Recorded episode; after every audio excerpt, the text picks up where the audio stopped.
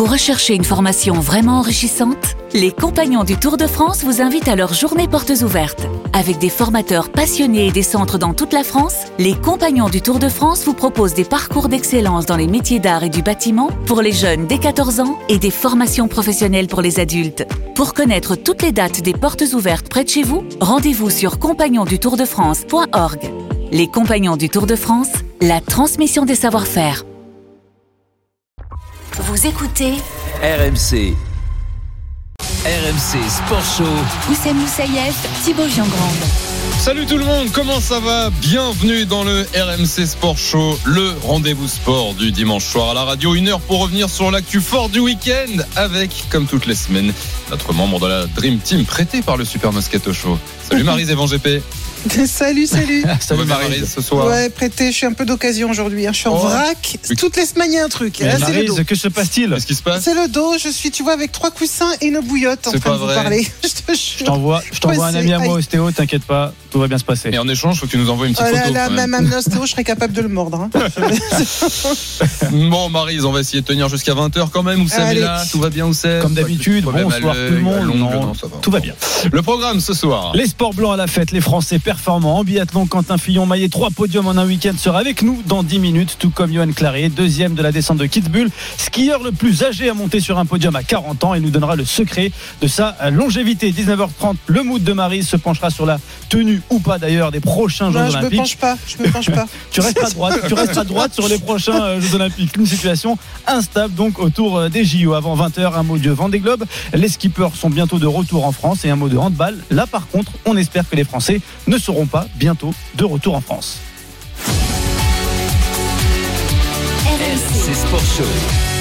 Il est 19h et on est en direct ce soir Oussem. Et oui. Et quel direct en plus avec Nicolas Jamin. On parle de Cup en Angleterre. Opposition de style entre euh, Liverpool et Manchester United. Salut Nico. Salut Thibaut et salut, Salut. Oussem effectivement et c'est toujours la mi-temps euh, ici à Old Trafford un partout entre Manchester United et Liverpool c'est Mo Salah qui a ouvert le score à la 19e minute de jeu égalisation Mason Greenwood à la 26e ça va reprendre dans 30 secondes Il est 19h, la France a brillé ce week-end à la neige. Biathlon, ski alpin, il y a eu du podium à l'appel. Quentin Fillon-Maillet, trois podiums cette semaine, sera notre invité dans quelques minutes. L'invité du RMC Sport Show. Mais d'abord, c'était l'événement de la saison pour tous les skieurs de vitesse, Kitzbühel. Kitzbühel et sa mythique descente avaient lieu ce week-end. Ces descentes même, il y en avait deux. Ouais. Beat Feuys a remporté les deux. Vendredi et aujourd'hui, le Suisse a devancé cet après-midi un Français, Johan Claret, qui est l'invité du RMC Sport Show. Bonsoir Johan. Bonsoir, bonsoir à tous. Bonsoir. Félicitations déjà. Et Merci. alors, est-ce que ça vous rend fier ou est-ce que ça vous agace si on vous accueille en disant que vous êtes le premier skieur de plus de 40 ans à monter sur un podium de Coupe du Monde? Euh, non, ça me rend fier, ça me rend super fier. Euh, Je vais pas, je vais pas cracher dessus. C'est, c'est un, c'est un immense honneur. Euh, Écoutez, c'est une- j'ai une histoire un peu spéciale, ça c'est sûr, euh, mais c'est non non, ça, c'est plutôt une, une, une fierté. Je vais pas, je vais pas être euh, médisant là-dessus. Je suis, je suis très content. Euh, D'ailleurs, je pense que tout le monde est plutôt admiratif de ce que j'ai fait. Euh, La plupart de, de mes de mes confrères coureurs aussi euh, viennent me féliciter, ils me disent que c'est incroyable. Donc euh, je vais pas, je vais pas dire que je suis pas fier de ça. C'est vrai que c'est une belle prouesse. euh, C'est votre huitième podium en carrière. Mm. Alors comment vous faites? Quel est le secret pour à 40 ans être aussi performant? Qu'est-ce qu'on mange? Est-ce qu'on mange bien? Est-ce qu'on s'entraîne différemment? Qu'est-ce qu'on fait? Tout le monde me pose la question. Non, je fais rien d'extraordinaire, honnêtement. Je suis je- le seul truc vraiment qui est surprenant, c'est que j'ai toujours autant la flamme et toujours autant la passion. Ça, c'est sûr que c'est le truc le plus le, le plus incroyable. Et je me surprends moi-même aussi à avoir toujours envie d'aller m'entraîner euh, l'été, toujours avoir envie de de prendre des risques euh, sur les descentes l'hiver. C'est c'est le, c'est le truc qui me, je me surprends moi-même à ce niveau-là. Après, j'ai pas de j'ai pas de secret spécial. J'ai j'ai une hygiène de vie tout à fait normale pour un sportif de haut niveau. Je je fais pas d'entraînement spéciaux. J'essaie juste de m'accrocher aux jeunes à l'entraînement estival et de- d'essayer de, de, de faire comme eux pour pas pour pas décrocher et pour pour pas me me bah me sentir comme un vieux quoi justement. Et vous faites même mieux qu'eux, puisque à part Beat Feuys, vous êtes deuxième euh, aujourd'hui euh, à, à Kitzbühel. Euh, cette longévité, en plus, c'était pas forcément gagné. Je me souviens, je crois que c'était après Sochi, donc il y a bientôt huit ans, où vous aviez un petit doute. Vous, vous aviez été blessé au dos assez gravement l'année d'avant, et vous parliez peut-être de fin de carrière, mais ça remonte à, à- à deux Olympiades déjà. Ouais non ça remonte à longtemps. Bah, j'ai- franchement j'étais je suis je, je prends beaucoup plus de plaisir maintenant. C'est ce qui est surprenant encore une fois à 40 ans que quand justement à cette époque-là, quand j'avais 30, 32 ans, je- je- j'avais eu beaucoup de blessures entre mes 20 et 30 ans. Je faisais que me blesser, retour de blessure, blessure, retour de blessure. Donc j'ai pas pu me construire correctement. Et, euh, et ben, le plaisir, je l'ai eu à 35 ans. C'est ce qui est assez incroyable. Euh, entre ma- 35 ans et 40 ans, je me suis plus blessé. Et j'ai pu enchaîner des saisons euh, sans pépin. Et j'ai pris de la confiance. Et le plaisir, il est là maintenant. Donc euh, c'est ça, c'est sûr que c'est une histoire qui est pas banale. Mais c'est mon histoire. Et bon voilà, c'est c'est ce qui fait un peu aussi la beauté de la chose. Johan Claré, l'invité du RMC Sport Show sur RMC. Euh, Johan, vous avez fini donc deuxième, un, podium pour vous, et pourtant ça n'avait pas très bien démarré. Vous vous êtes, euh, vous avez chuté euh, jeudi à l'entraînement. Vous avez poussé un coup de gueule contre l'organisation et contre la FIS sur le tracé. Est-ce que c'était nécessaire pour vous de pousser ce fameux coup de gueule? Oui, il était nécessaire surtout après la première course où il y a eu une, un autre coureur suisse euh, qui s'est gravement blessé à la même, à la même bosse d'arrivée que moi en fait. C'est une bosse où on arrive à 145 km heure, euh, voire 150 même. Avec euh, un saut de 80 mètres, donc euh, Ouais.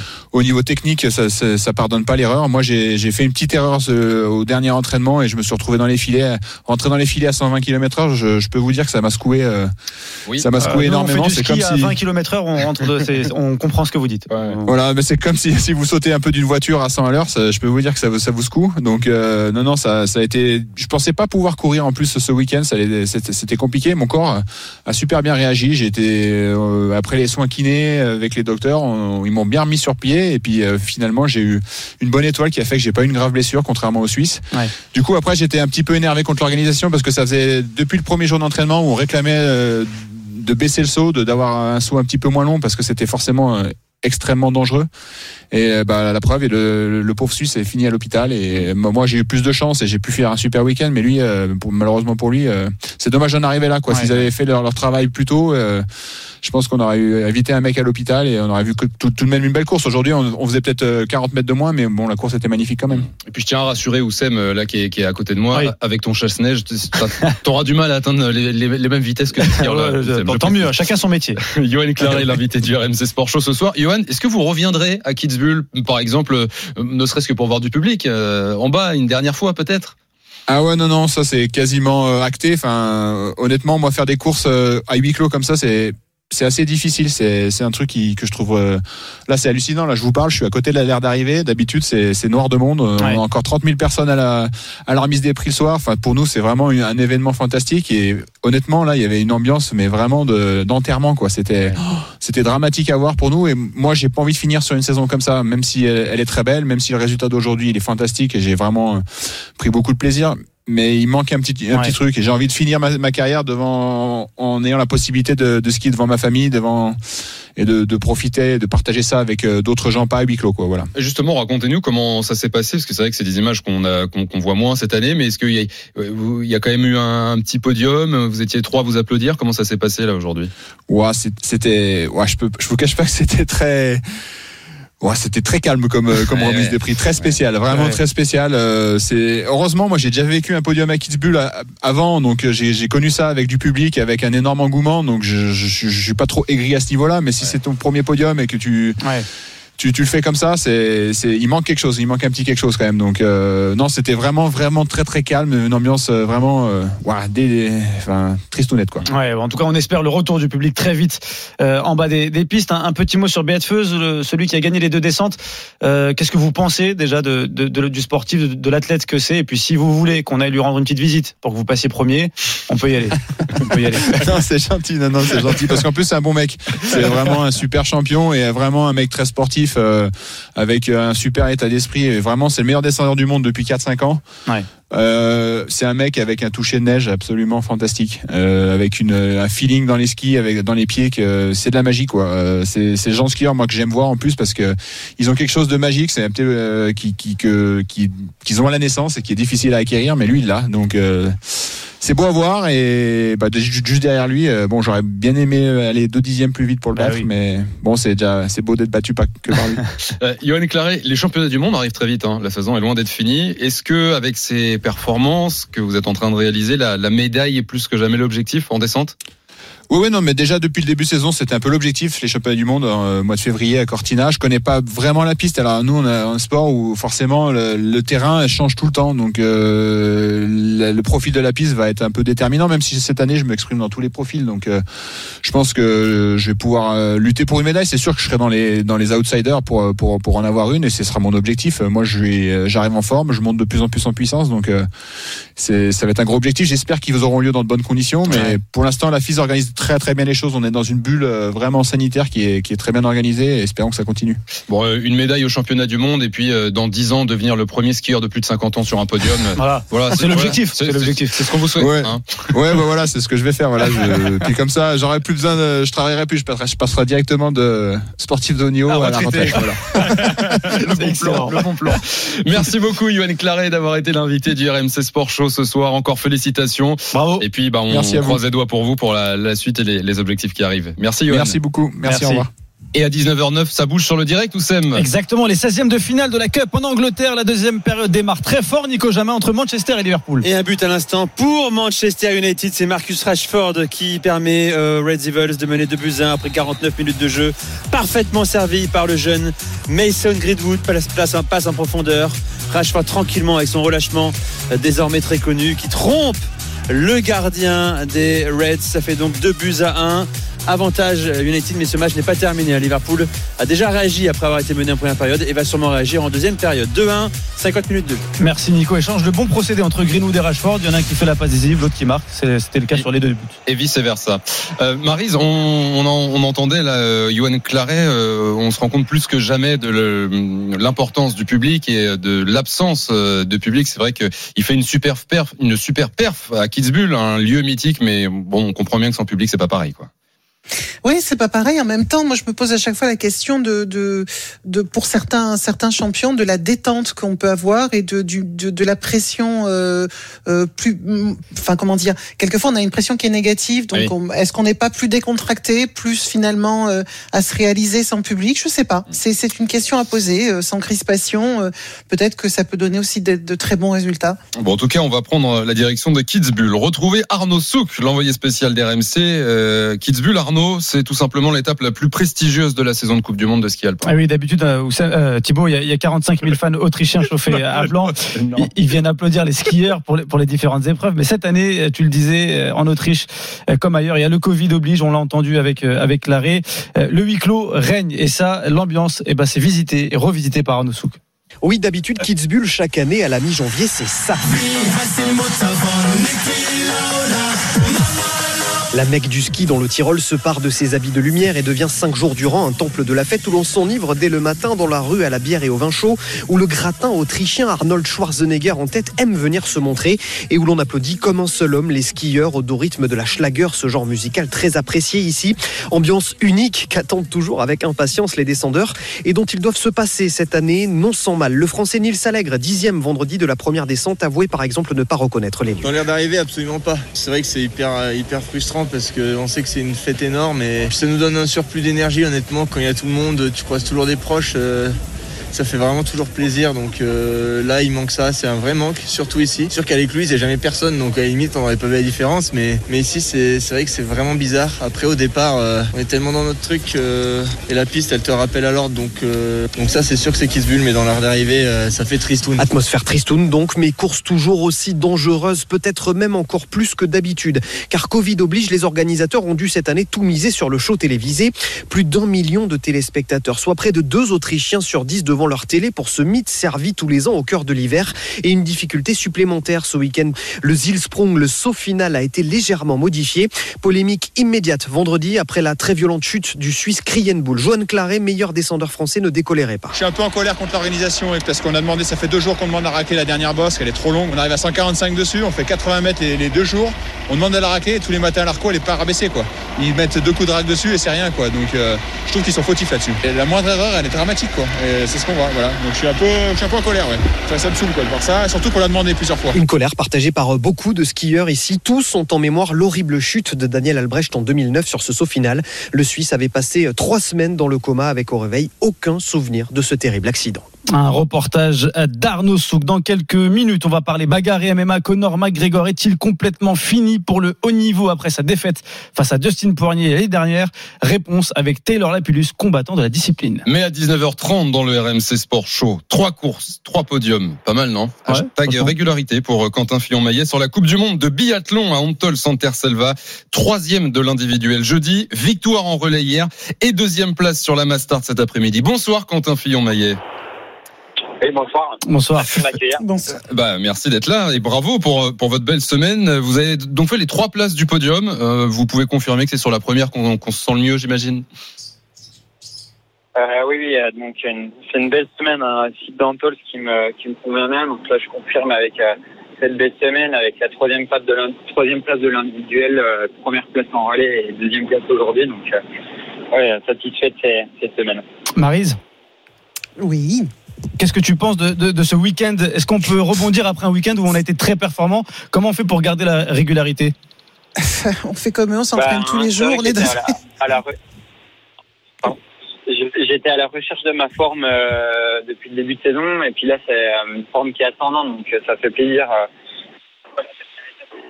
on, on- on vous entend très mal, euh, Quentin. Euh, je ne sais pas si vous nous entendez bien ou pas.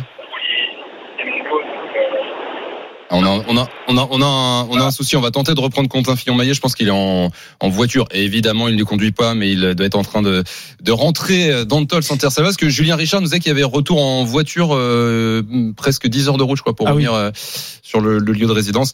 Euh, dans quelques instants, Quentin Fillon-Maillet. ça, ça nous permet de, de- de revenir là-dessus avec Marise. Marise, c'était toi quand tu es allé sur une discipline et sur une compétition, comment tu te relançais pour essayer de garder cette régularité? Moi, je pense que quand tu es dans une phase ascendante, ça se passe plutôt bien, mais c'est surtout toute la discipline en ce moment qui euh, qui marche bien. Donc il y a aussi l'effet de groupe, même quand on fait une, une course individuelle. Euh, je, je- pense que c'est c'est vraiment en ce moment très important. On se rend compte que toutes les semaines il y a des résultats, euh, que qu'il y a des podiums euh, en permanence, et donc du coup euh, il y a, il y a pas à se poser la question. Je pense en plus que cette période très particulière euh, euh, doit leur faire prendre euh, conscience de la chance qu'ils ont Ouais. de pouvoir faire les compétitions. Euh, L'année dernière, on se souvient que tout avait été annulé en plein milieu de saison. Donc tout ce qui est pris n'est plus à prendre. Et je crois que ce sont des gars qui ont, euh, notamment Quentin Fillon-Maillet, une grande expérience. Alors, on va peut-être tenter de retrouver Quentin Fillon-Maillet. Quentin Fillon-Maillet, êtes-vous là? Êtes-vous là? Je suis là. Euh, Je disais, vous Je êtes, suis là. vous êtes sur la route du retour, c'est ça, euh, à- à- après Antol Oui, et, et- et le télé- téléphone s'est connecté sur les enceintes de la voiture donc en fait Ah, pas c'est mal. pour ça que je vous ai perdu. Vous avez déconnecté le Bluetooth, c'est bon? C'est tout bon hein, maintenant.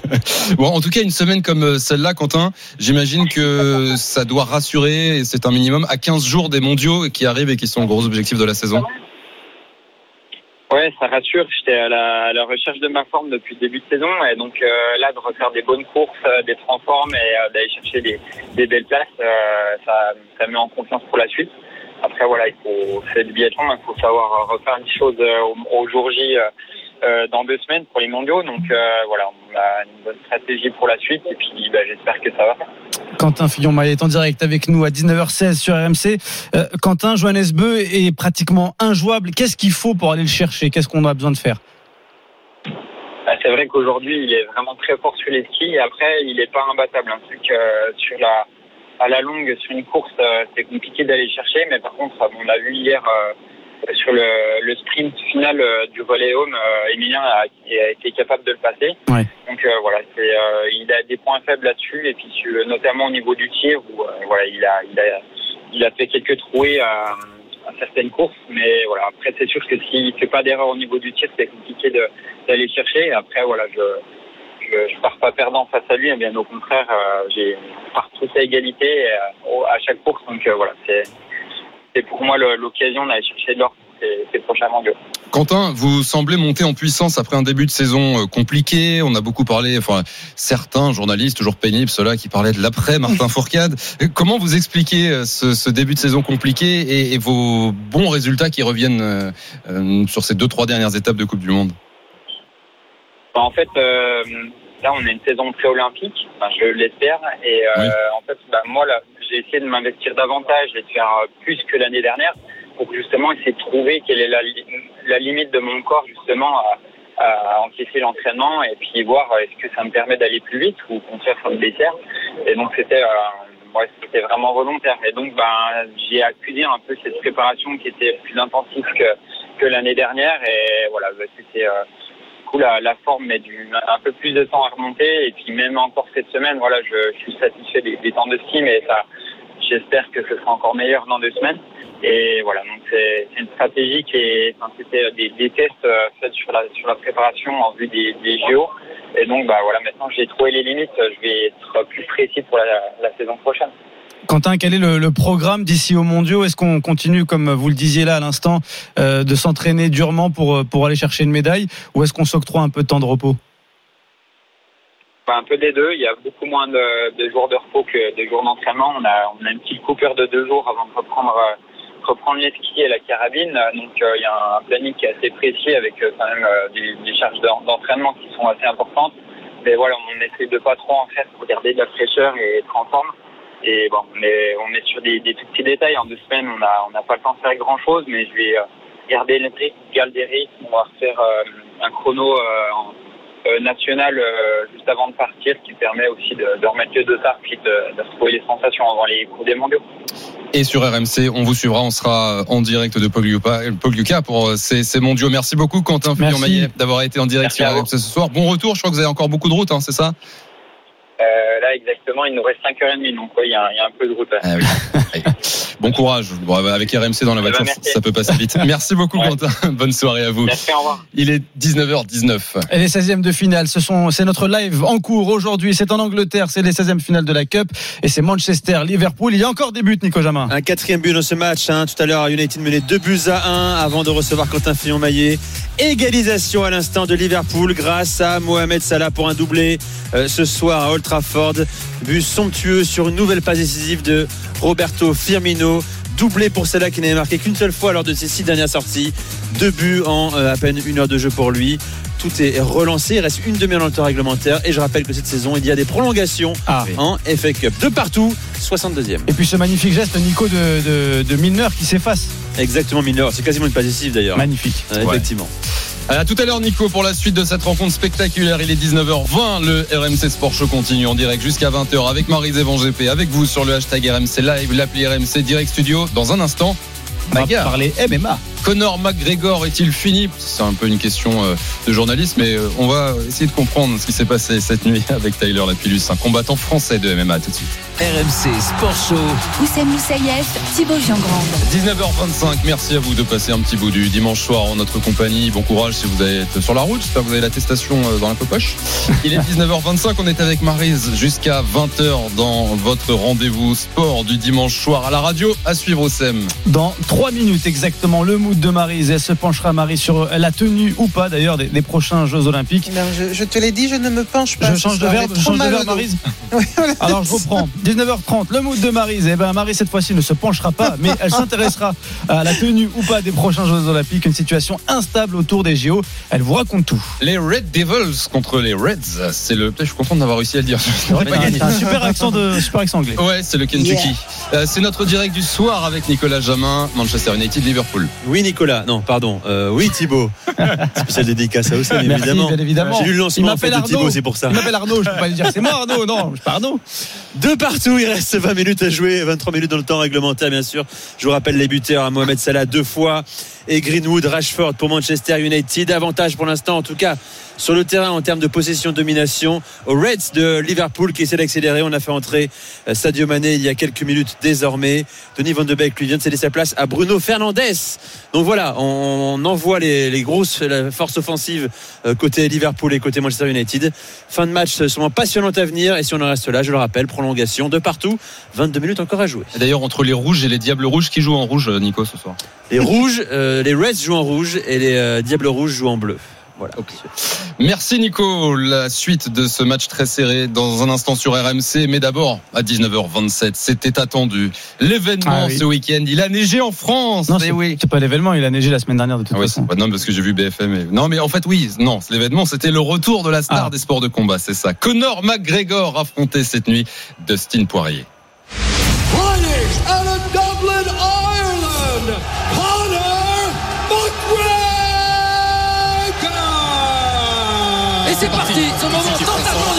Tout de suite met la pression.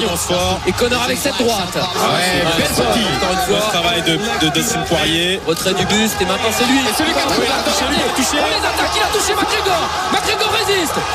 Superbe offensive. Les crochets droit, crochet gauche. Il est touché. Pourquoi tu joues ça Dustin Poirier a choisi son attaque. Dustin Poirier Dustin Poirier à Mécao. Conor McGregor. Incroyable. Wow. Justin, the Diamond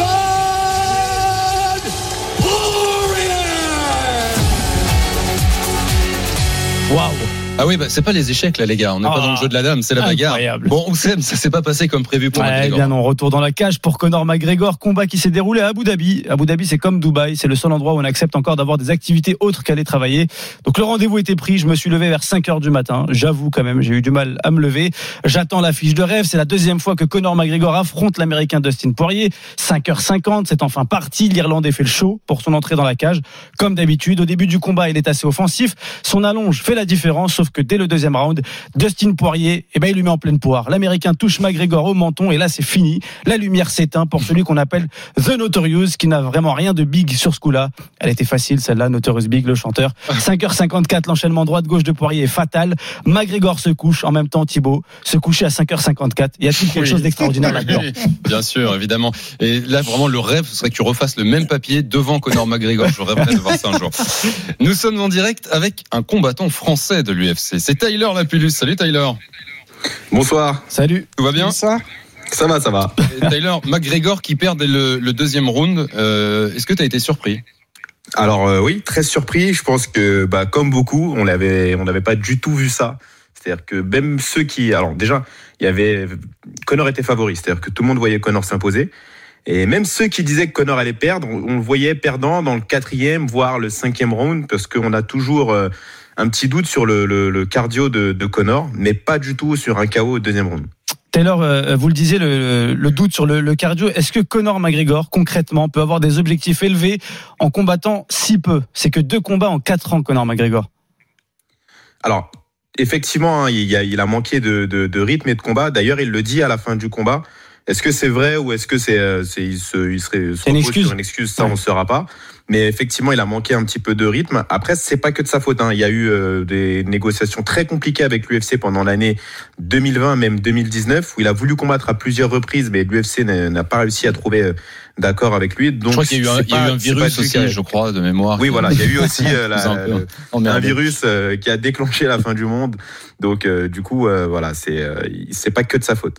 Euh, Est-ce que concrètement, euh, Taylor Lapulus, toi, tu es le mieux placé pour, pour, nous répondre? Est-ce que dans ce que tu as vu euh, cette nuit, est-ce que McGregor est fini? C'est terminé le, le, le, le- grand combattant qu'il a été? Je pense qu'il y a une grosse remise en question à faire euh, du côté de Conor McGregor. On- dans son combat contre Khabib Nurmagomedov, on l'avait vu, il a, il c'était pas forcément euh, le Conor des grands soirs. De, donc je parle notamment de ses mouvements, de ses esquives euh, qu'il n'avait pas forcément mis en place. Ensuite, il y a eu ce combat contre Donat Cerrone où on s'est dit bon, pourquoi pas, même si Cerrone était euh, bah, sur le papier et un petit peu sur sur la fin de sa carrière. Là, Poirier, c'était le test, le vrai le vrai test de de, de, de combat de retour. Et puis bah le combat démarre plutôt bien hein, au démarrage pour Connor, Ah oui. mais malgré tout, il manque ces petites esquives, ces petits mouvements qui qui donc qui, qui faisaient le succès de Connor. Et il prend des coups. Même dans le premier round, on, on se rend compte qu'il qu'il prend des coups. Alors pas nécessairement euh, très fort au début, mais il se fait toucher. Et puis bah au, au bout d'un moment, euh, Dustin Poirier fait la différence dans le deuxième round avec euh, une bonne gauche qui passe et, Ouais. euh, et un TKO. Ma- Maryse, est-ce que tu as Mais- été surprise, toi, de cette défaite? Oui, bien sûr, bah, comme tout le monde. Enfin, su- surprise euh, de Cine Poirier, c'est un très bon, euh, c'est un très bon combattant aussi. Mais moi, j'avais envie de, vous demander, qu'est- qu'est-ce que vous pensez des propos de, au-delà de la provocation, bien sûr, mais de de Nurmagomedov sur le fait que que McGregor se remette pas en question, notamment sur ses sparring ou autres, et que et que la faiblesse soit de ce côté-là? Bon, je pense que c'est c'est de bonne guerre, hein, Khabib qui envoie un tweet à, Ouais. à Connor. Les deux hein, se continuent d'ailleurs d'é- d'é- d'échan- d'échanger euh, Oui, j'ai vu quelques ça. Oui. politesses sur Twitter. Donc après, c'est c'est euh, c'est euh, c'est de bonne guerre. Maintenant, je, je pense que ça revient. C'est pas forcément l'entraînement, la, la remise en question qu'il devrait y avoir, ou les sparring ou autre. C'est vraiment sur lui-même, sur le style de combat qu'il a mis en place, le, le style qu'il a eu euh, hier soir. Ça a pas, ça colle pas avec lui. Ça va Ouais. vraiment pas. Conor McGregor, quand on parle de Conor, on entend, on entend, on pense à précision, on pense à timing, on pense à, esquive, on pense à, à coup d'œil. Et c'est pas ce qu'on a vu hier. On a vu un combattant euh, standard avancer avec les mains hautes, type euh, boxe anglaise, et prendre des coups. Et à un moment, il a, il, il a pas, il a pas suivi le rythme et il s'est, fait mettre KO. Mais, mais euh, Taylor, c'est vrai que pour les non spécialistes comme nous, quand on, on voit un peu le combat, on voit cette nonchalance euh, dont, dont vous, vous parlez aussi. Il arrive, il- on a l'impression que c'est un premier de la classe. Et, et moi, euh, quand je regarde le combat et que je vois comment ça finit, je me dis, en fait, il veut juste renflouer les caisses. Il va prendre 4 millions d'euros à la fin du combat, et c'est juste pour ça qu'il revient. Alors, je, je pense pas que ce soit ça parce que c'est quand même un homme de challenge. Il aime euh, le fait d'être numéro un. Il aime le fait. Il veut écrire. euh, C'est ce qu'il dit. hein, il veut écrire sa légende. Et euh, bah, la légende, ça passe par par des victoires et des grosses des grosses victoires. Donc, je, je pense pas que ce soit euh, vraiment une une motivation.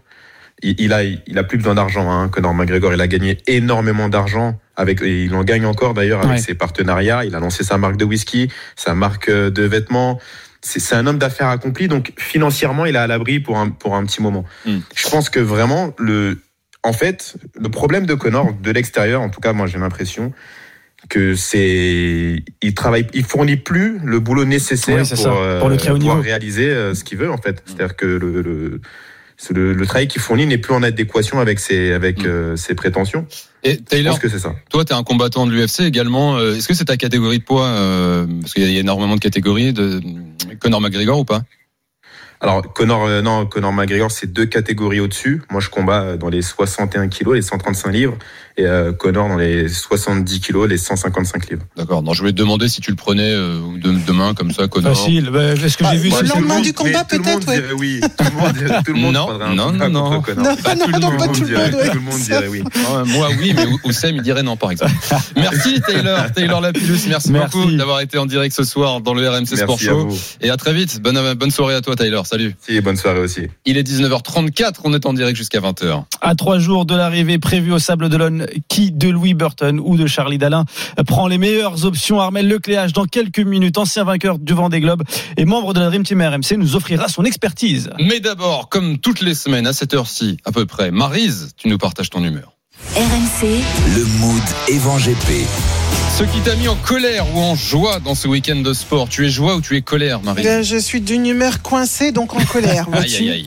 Ouais, ouais, je suis d'une humeur, euh, d'une humeur froide, comme Mhm. le temps d'aujourd'hui, et comme les annonces que on n'arrête pas d'avoir sur la tenue ou pas des Jeux Olympiques de Tokyo en 2021, après l'annulation de, euh, des Jeux Olympiques de Tokyo en 2020.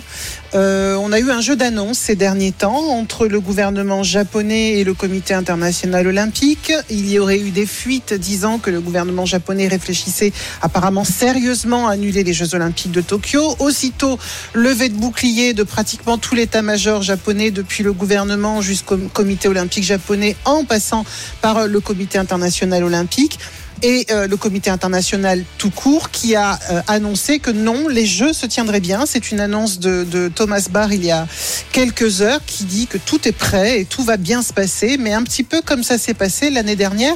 À la même époque, en 2020, où on avait eu aussi un jeu d'annonce avec le Premier ministre japonais qui annonçait que les Jeux allaient bien se tenir, le Comité international olympique aussi, et trois semaines après, patatras, tout était annulé. Alors j'avoue que tout ça me met très en colère parce que on devine et on sent que ça va être très compliqué pour la tenue de ces Jeux olympiques dans la mesure où malheureusement la décision ne doit pas être prise en juin mais en mars et qu'on est en ce moment encore en pleine pandémie. Donc et que en plus du côté du Japon, l'opinion publique est très défavorable puisqu'il y a euh, à peine 20% de Japonais qui sont favorables à la tenue des Jeux olympiques. Et on sait que le gouvernement japonais est très attentif à ça puisqu'il va y avoir des élections dans pas très longtemps. Mais ce qui m'en- m'ennuie très fortement pour le sport international, pour le sport de haut niveau qui souffre énormément, mais aussi le sport tout court, hein, puisque le sport de haut niveau n'est jamais que la, la vitrine de tout le reste, c'est que tout le monde se prépare, tout le monde a cet espoir. Les sportifs en ce moment sont complètement tournés vers les Jeux Olympiques et qu'en fait on est peut-être peut-être encore, comme l'an passé, en train de leur mentir. Il vaudrait mieux dire les choses de façon extrêmement claire, de façon à ce que les gens puissent se préparer à voir euh, des échéances, à voir des objectifs et des objectifs qui ne soient pas des mirages.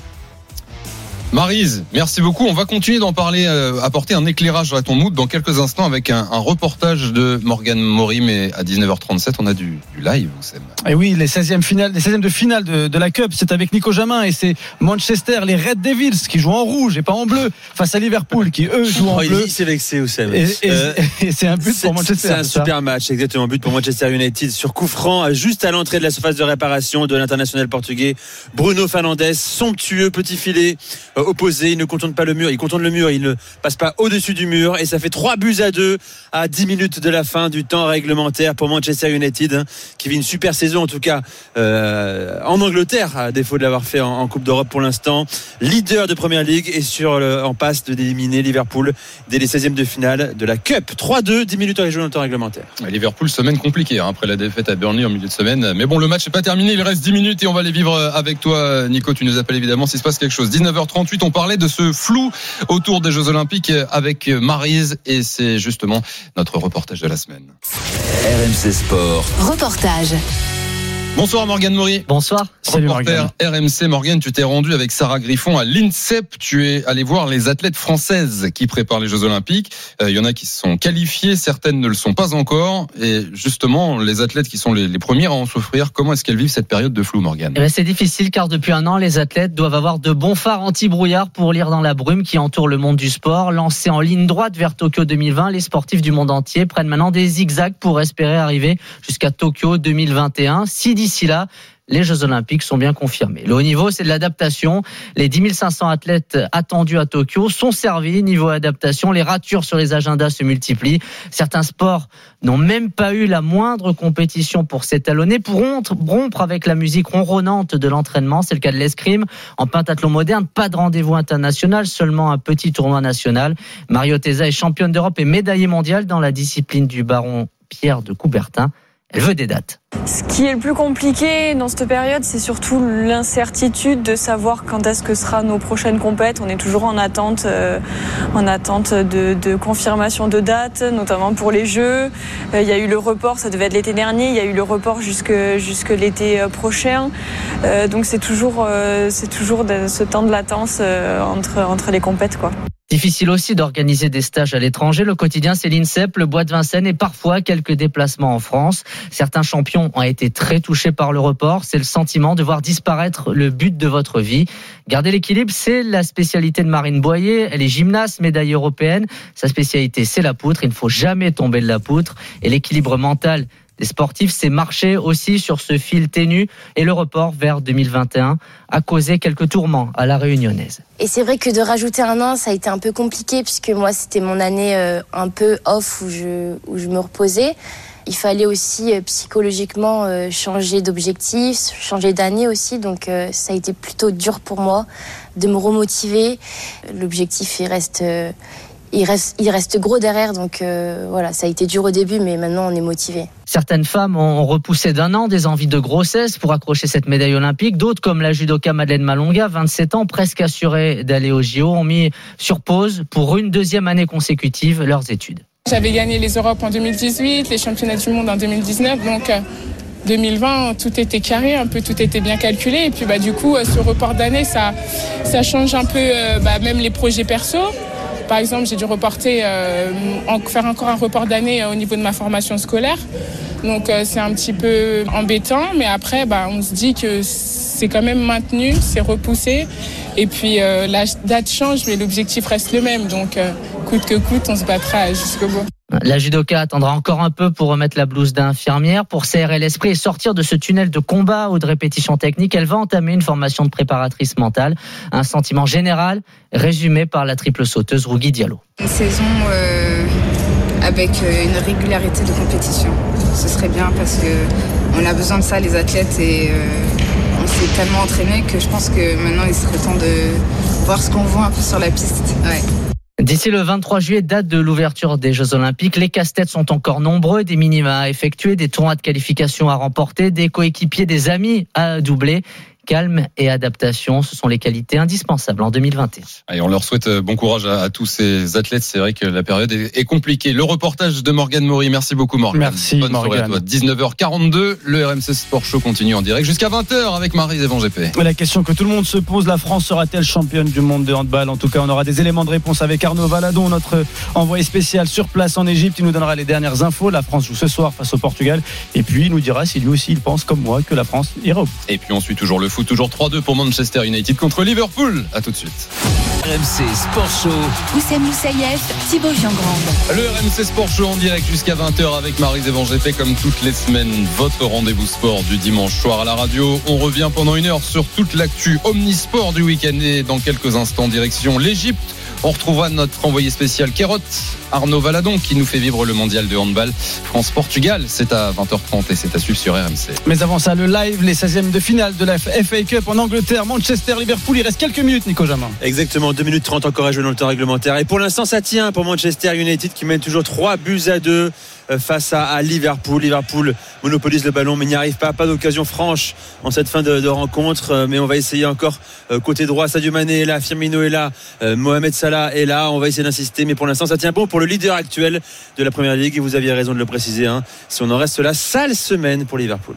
Merci beaucoup Nico. La fin de ce match à vivre sur RMC. 19h46 dans une semaine. À cette heure-ci, on sera peut-être tous confinés. Mais c'est absolument pas là-dessus qu'on va y revenir, évidemment. Les premiers du Vendée Globe, surtout, seront de retour sur Terre. Arrivée prévue en milieu de semaine pour toute la flotte de tête. Et ils sont encore nombreux à pouvoir remporter cette édition. Bonsoir Armel Lecléache. Bonsoir. Bonsoir Armel. Tenant du titre pour quelques jours encore, hein, Armel, ça va bientôt être fini. Consultant RMC Sport. Euh, un tel suspense, euh, Armel, c'est inédit. Qui va gagner ce Vendée Globe? Mouille-toi, si je puis dire. Bah, c'est compliqué. euh, non, non, c'est sûr que c'est la question que se pose tout le monde depuis euh, déjà plusieurs jours. Euh, on est à trois jours de l'arrivée. Les premiers vont franchir la ligne euh, au large des Sables d'Olonne mercredi prochain, normalement dans l'après-midi. Et on imagine là peut-être cinq bateaux qui pourraient arriver en 7 heures ou 8 heures. Et dans ces cinq bateaux, il y a deux bateaux notamment qui ont des euh, bonifications. Donc c'est clair que donner un vainqueur potentiel aujourd'hui, c'est très compliqué parce que euh, on a notamment Boris Herman et, et Yannick Besteven qui ont des bonifications suite au sauvetage de Kevin Escoffier. Boris à 6 heures et euh, comment euh, Yannick en a 10. Donc euh, on peut imaginer mercredi que celui qui franchit la ligne d'arrivée en premier ne soit pas forcément le vainqueur de ce Vendée Globe. Ah, Armel, on a le duel Burton-Dalin qui se dessine depuis quelques jours. Et alors, bon, eux ne bénéficieront pas de, de bonification. Mais selon toi, parmi les deux skippers, qui a pris la meilleure option là pour arriver en premier mercredi? Eh ben, on- si on prend un peu les, les prévisions météo et, et le potentiel des bateaux, on, on peut imaginer que Charlie est peut-être mieux placé pour euh, pouvoir justement euh, recroiser devant Boris, euh, devant, euh, pardon, devant Louis dans, dans, euh, d'ici 24 heures. Euh, ce sera assez serré. Euh, les, les routages qu'on fait en ce moment, on peut imaginer d'avoir peut-être Charlie et Louis arriver dans la même heure euh, au Sable d'Olonne mercredi prochain. Donc ça risque d'être quand même une arrivée très très serrée. Euh, c'est sûr que euh, derrière euh, Boris, bah, lui euh, quelque part, il peut se permettre de, euh, de jouer tactique et de, de rester placé derrière les deux devant. Euh, Yannick est à fond parce qu'il a un peu décroché, mais euh, avec ses 10 heures, il peut encore revenir. Euh, le plus peut-être celui qui est le, plus, le moins bien placé, c'est peut-être Thomas Ruyant qui euh, qui n'a pas de bonification et qui est un petit peu d'attaque. Euh, Armel, on a essayé de les joindre, euh, on en, on en a eu pas mal, hein, des skippers du Vendée Globe dans le RMC Sport Show tout au long de, de ces dimanches. On a essayé de les joindre aujourd'hui, là, les, les, bon, les cinq de tête, et euh, il y en a aucun qui a voulu répondre. Ah, ça répond pas. Ça répond pas. Euh, c'est quoi le, la, la- bon, la raison On comprend qu'ils soient à fond dans la course, mais est-ce qu'il y a, tu penses derrière ça, une, euh, est-ce qu'on veut cacher ses forces, ses faiblesses au maximum euh, par rapport aux autres, con- aux autres concurrents? Tu, tu penses à, à ça? Ouais, c'est sûr. hein, on est, euh, bah, ils sont quand même partis euh, depuis 77 jours. Euh, on est dans le dernier sprint. Il en reste 3 trois jours. Euh, donc c'est comme un marathon. Vous êtes dans le dernier kilomètre. Vous êtes à, à 5 ou 6 pour la victoire finale. Bon bah voilà, là on, on se regarde et, euh, et plus personne ne parle. C'est vraiment euh, voilà le jeu d'être à fond jusqu'au bout, de, de, de, rien montrer aux autres, ses faiblesses ou ses, ses- ses points forts. Euh, et c'est sûr que là, ben, les, interviews euh, à terre euh, sont très limitées parce que les marins sont à 100%. Ils sont déjà bien fatigués de, tout ce qu'ils ont fait jusque-là. Les bateaux, ont certains ont des problèmes. Ils vont pas tout dit. On en saura plus quand ils auront franchi la ligne d'arrivée mercredi prochain. Ils nous avoueront sûrement des problèmes techniques qu'on n'a pas su. Donc c'est sûr qu'ils n'ont pas envie de dévoiler, ben, donner de, de l'espoir aux autres à côté d'eux. Armel, tu le disais, la- l'arrivée est prévue normalement pour les premiers euh, ce mercredi dans, l'après-midi. Euh, Qu'est-ce qui joue dans les derniers jours? Qu'est-ce qui fait la différence? Alors bah, ça va être le mental, euh, savoir qui va réussir à, être plus fort que les autres dans la tête, c'est-à-dire de ne pas se faire em- embarquer par la pression, de potentiellement de pouvoir gagner le Vendée Globe. Ça peut, ça peut aussi vite, ça peut s'emballer hein, dans, la tête, parce que c'est vrai que c'est un, c'est une énorme course, c'est un gros objectif. Certains n'étaient pas forcément cités euh, pour la victoire finale au départ. hein. Euh, je pense notamment à Louis, euh, à Boris, euh, et clairement, ben, ils sont, en match pour la, victoire. Donc c'est, sûr qu'il va falloir rester costaud dans, la tête, euh, ne pas, s'emballer, rester concentré parce qu'il y a encore quand même beaucoup de manœuvres à faire. hein. Ils ont des conditions euh, de vent portant, euh, mais avec euh, pas mal de vitesse. Euh, euh, ils vont rentrer dans le golfe de Gascogne avec pas mal de trafic maritime. Euh, donc faut pas faire de bêtises et ça euh, après 77 jours de course c'est pas toujours évident. Armel, Armel Lecléache, merci beaucoup euh, déjà de nous avoir fait vivre dans le RMC Sport Show euh, bah, avec ton, ton expérience euh, ce, ce Vendée Globe. On a vibré, on aura l'occasion de t'entendre sur RMC un petit peu, je pense, d'ici mercredi. Exactement. Bonne soirée Armel, à très vite. À très vite. Au Sable d'Olonne. euh, Salut. Ouais, au Sable d'Olonne, absolument. 19h58, il y a un message de Tav sur le hashtag RMC Live. Euh, Ça serait pas plus simple de faire le voyage en avion Si, Merci, franchement, si. Mais le bilan carbone, Tav, t'en fais quoi? 19h51 dans 10 minutes, le RMC Football Show avec Gilbert Bribois. Il sera le euh, question euh, du derby. Et oui, la grosse affiche entre l'Olympique Lyonnais et l'AS Saint-Etienne, les deux clubs, les, les deux clubs les meilleurs ennemis, c'est comme ça qu'on dit dans le football. Oui, paraît-il. Et puis, euh, on parlera aussi handball, puisqu'à 20h30, la, la France affronte le Portugal. Les Bleus seront-ils champions du monde? On en est encore loin, parce que voilà, déjà, faut se qualifier pour les quarts de finale. Ce soir, c'est le dernier match de poule. Bonsoir Arnaud Valadon. Bonsoir messieurs, bonsoir. Salut Arnaud. Notre envoyé spécial en Égypte, Arnaud France-Portugal à 20h30. Euh, bon, pour la qualif, champion du monde, on sait pas, mais la qualif, ça devrait le faire quand même, largement ce soir, Arnaud. Ça devrait le faire puisque il y a un scénario qui euh, renvoie les Bleus à la maison. C'est une défaite par plus de 7 buts contre le Portugal et 7 buts en handball. C'est vraiment beaucoup, donc il faudrait une immense catastrophe euh, pour que cela arrive. Mais c'est une possibilité. Vous savez, dans le sport, n'insultons jamais l'avenir. Mais voilà le scénario qui euh, renverrait les Bleus à la maison et qui dirait bye bye aux, pyramides. Mais euh, voilà, les Bleus ont quand même l'envie de gagner ce match parce que ça leur permet d'avoir un tableau plus favorable pour la suite et surtout de ne pas changer d'hôtel et de rester dans la même salle pour le quart de finale qui aurait lieu euh, contre euh, soit l'Espagne, soit la Hongrie. Donc il y a quand même beaucoup, beaucoup d'avantages à s'imposer contre le Portugal. Arnaud, j'ai lu ici et là que le Portugal était notre bête noire. Un petit peu parce que les derniers France-Portugal ou Portugal-France euh, n'ont pas été en faveur des Bleus sur les trois dernières confrontations qu'on peut, on peut remonter jusqu'à 18 mois.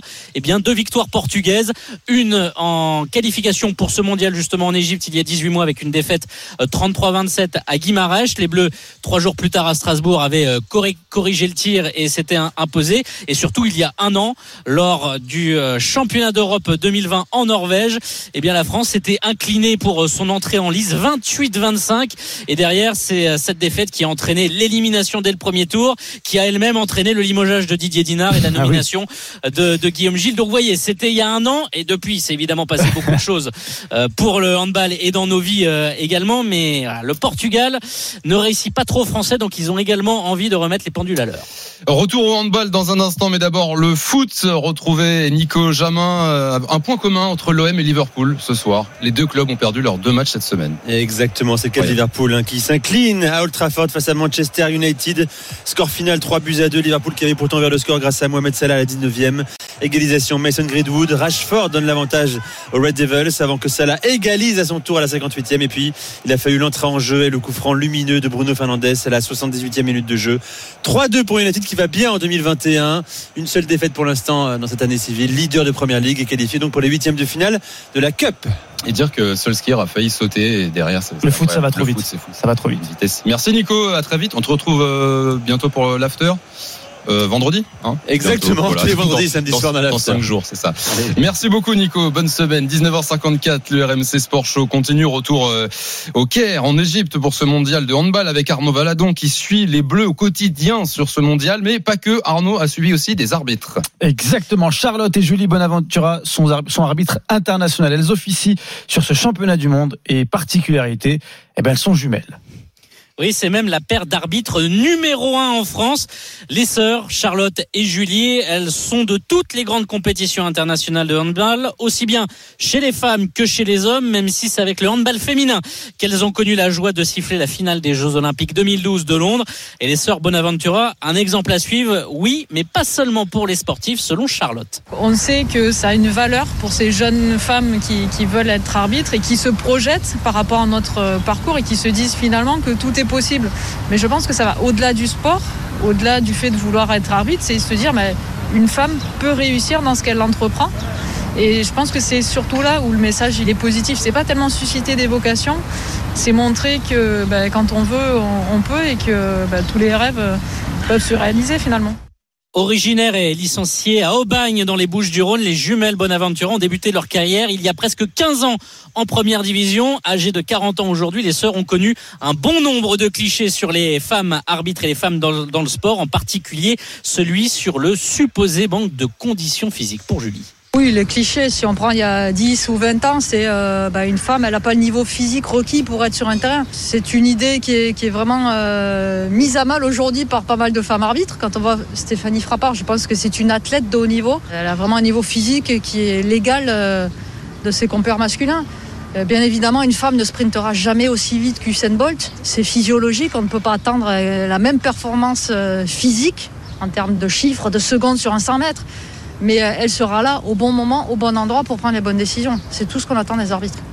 Charlotte et Julie Bonaventura n'ont pas encore arbitré de finale internationale masculine, une possibilité pour ce mondial à condition, et c'est la règle, que la France soit éliminée puisqu'elles ne peuvent pas être liées de près ou de loin aux Bleus ou à leurs adversaires. Donc évidemment, on ne leur souhaite pas d'arbitrer la finale, on est d'accord Tout simplement. Merci Arnaud, merci beaucoup. France-Portugal à 20h30 à vivre sur RMC. Marise, bonne soirée. On se retrouve la semaine prochaine. J'espère que tu iras mieux. Oui, Bah, écoute, demain, j'espère, euh, Super Moscato Show à partir de 15h. Merci à tous de nous avoir suivis. Oussem, bonne soirée à toi. France-Portugal, 20h30, c'est à suivre dans le RMC Football Show avec Gilbert Bribois. Et puis on- il y aura le derby en même temps, évidemment. Entre Lyon et Saint-Etienne. 21h. Bonne soirée. Ciao. RMC Football Show, Liga Uber Eats.